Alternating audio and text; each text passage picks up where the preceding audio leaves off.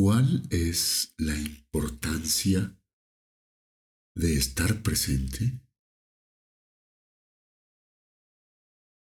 ¿Cómo se asocia el estrés a la ausencia de conciencia?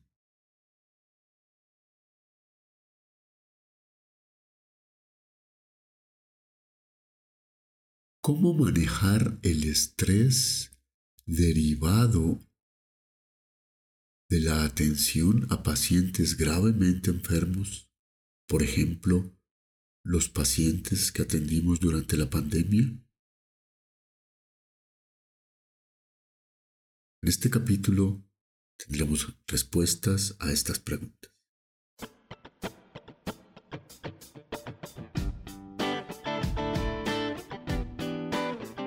Este es tu podcast Estrés Positivo, producido por el equipo de Realax, Estrés Positivo y Arela Alarcón Prada.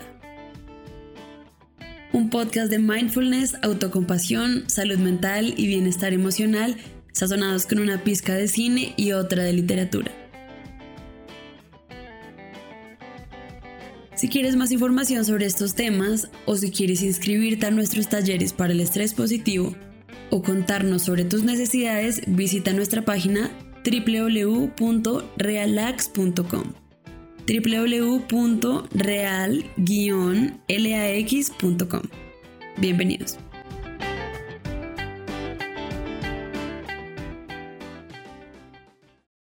Hola, hola, amigo, amiga, colega, profesional de la salud, de cualquier especialidad Bienvenido, bienvenida. Te saludo de nuevo. Yo soy Ariel Alarcón Prada, psiquiatra, psicoanalista, escritor, instructor de mindfulness. Es un gusto que estás aquí nuevamente conmigo escuchándome. En esta serie te habrás dado cuenta, vamos a trabajar de un modo resumido para hacer más ágil la lectura o de pronto para tener puntos de vista contrastantes en torno a lo que está escrito en el libro de bienestar y resiliencia para profesionales de la salud, elementos adicionales a lo que vas a leer y vas a practicar, porque en este capítulo cogemos manos a la obra, nos ponemos manos a la obra y comenzamos a actuar para la construcción de nuestro bienestar. Son varios los elementos que están presentes en este capítulo. Como te darás cuenta, muchos de ellos, la mayoría de ellos prácticos, de tal modo que vas a volver nuevamente a este podcast, a otros capítulos grabados hace un tiempo, hace unos meses o años en el podcast, o a algunos videos que están en nuestra página web. Porque la idea es que te decidas a estar presente sobre la base de una observación clínica muy frecuente y que está en todos lados, cientos de publicaciones, y es lo que consideramos las repercusiones psicopatológicas, pongámosle esa palabra entre comillas, de la ausencia de la presencia. Y la presencia, como lo decía en la introducción, conduce a la conciencia. Mm. ayer un, colega que me consultaba, con quien hemos trabajado estos y otros temas, me decía que contrario a una compulsión que él tenía eh, que le causaba mucho sufrimiento, había estado solo eh, en Cartagena, una ciudad del Caribe colombiano muy bella, muy histórica y también muy turística. Él tiene un apartamento allá y a veces va, a veces va solo, a veces va con su familia, con su mujer, con sus hijos. Eh, por la pandemia eh, estuvo mucho tiempo allá porque su trabajo se lo facilitaba. pero la soledad lo llevaba a, a una compulsión muy curiosa de una serie de, de actuaciones sobre las cuales después terminaba sintiéndose muy mal. Tomó nuestro taller, ha hecho nuestro curso, hemos hecho también la psicoterapia de apoyo con él. Y, ayer venía eh, para despedirse del, del trabajo que habíamos hecho en el año y me contó que por primera vez en muchos meses, al estar solo, decidió ir y almorzar en un restaurante, solo. Y comió algo, una preparación especial, muy agradable, pero la disfrutó enormemente porque le puso atención y conciencia a lo que estaba haciendo.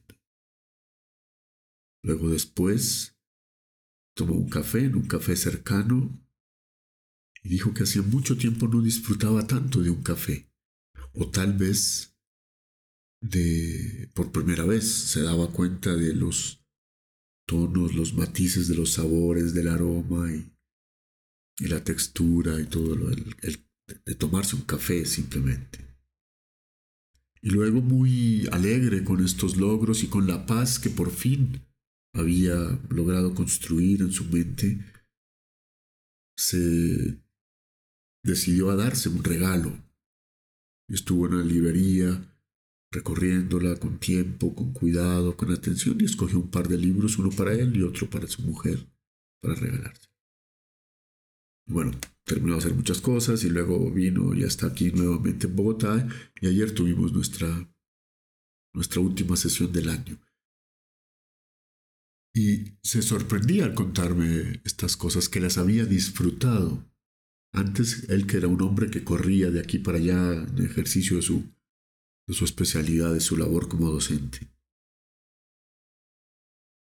Y yo dije, le dije que uno de los elementos que me parecía que estaban operando a favor de su bienestar era la conciencia que había obtenido, que había desarrollado, que había recuperado sobre la importancia de estar presente y la importancia de cuidar su salud mental. Como lo uno lleva a lo otro y lo contrario. no es un trabalenguas. Ya te lo voy a explicar. Al andar en piloto automático, como muchos profesionales de la salud corriendo de aquí para allá, de allá para acá, vamos perdiendo la conciencia de lo que estamos haciendo. Lo hacemos automáticamente, incluso a veces nos enojamos por como una especie de acto reflejo sin que medie una razón suficientemente válida para nuestro enojo. Y todo lo que hablábamos en los capítulos anteriores del estrés, de ejercer la medicina y mucho más ahora después de la pandemia, nos catapulta a no estar presentes, a vivir pensando qué ha pasado antes, en muchos casos con reproches hacia nosotros mismos o hacia otros por algo que ya pasó, que ya está en el pasado o con ansiedad en el futuro.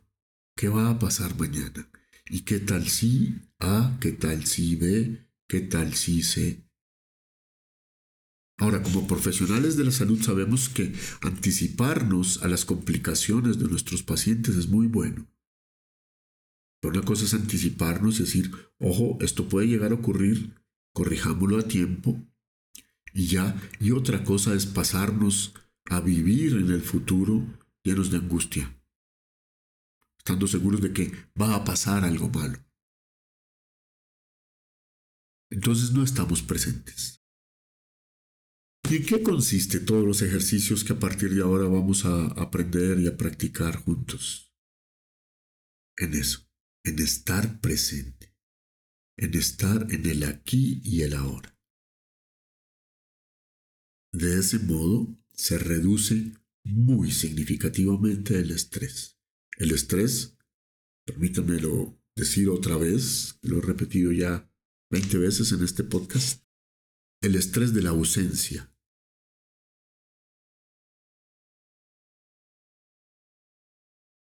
¿Cómo se define mindfulness y su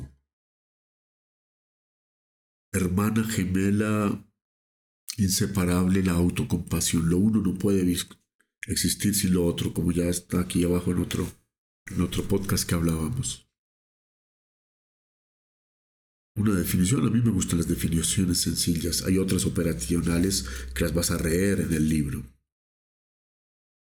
Pero las más sencillas son, es el arte de estar presente, de estar y de disfrutar, ojo, subrayo la palabra, de estar y de disfrutar del momento presente. Eso es mindfulness. O la otra definición sencilla, pero que tiene un significado muy profundo, es darse cuenta de lo que hace la mente. El desarrollo del yo observador, que es la metacognición de los eh.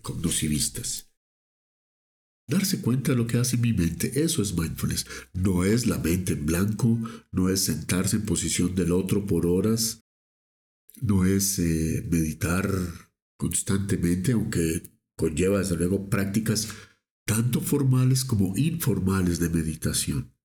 Y en este corto capítulo vas a tener ocho o diez distintos tipos de meditaciones, tanto formales como informales. Formales es cuando nos sentamos a meditar que se llama también meditaciones sentado, está en otro podcast. Y las informales es introducir en el día a día elementos de conciencia, de estar en el aquí y el ahora. Ojalá que lo disfrutamos, porque la mayoría de aquí a horas, de aquí y ahora, son positivos, son agradables. También tenemos dificultades, sin duda. Pero la mayoría de los momentos presentes son buenos. Entonces los podemos agradecer y disfrutar. Y eso contrarresta solamente esa conciencia. Ahí se genera un juego de doble vía. Al meditar y estar presente aumenta mi conciencia. Y al cada vez ser más consciente, aumenta mi presencia mi presencia calma, tranquila, o agitada programadamente cuando es necesario. Cuando es necesario poner toda nuestra energía para salvar a un paciente grave, o para poner un límite, o para decir, no, esto no lo tolero más. No es estar en paz y armonía, convertirnos en monjes zen todos los trabajadores de la salud, hay algunos que lo son, maravilloso, sino es darnos cuenta y, entre comillas, utilizar positivamente nuestras emociones.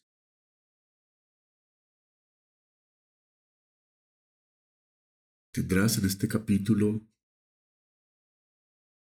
muchos ejercicios, cortos, pequeños. Lo importante es que se transformen en un hábito en tu vida. Sobre eso vamos a trabajar el próximo capítulo. Y comienza corto, comienza sencillo, comienza simple. Y verás que poco a poco vas a ganar más y más conciencia sobre tu mente, darte cuenta de lo que hace tu mente y presencia. Eso disminuirá significativamente tu estrés y hará de ti una persona más feliz.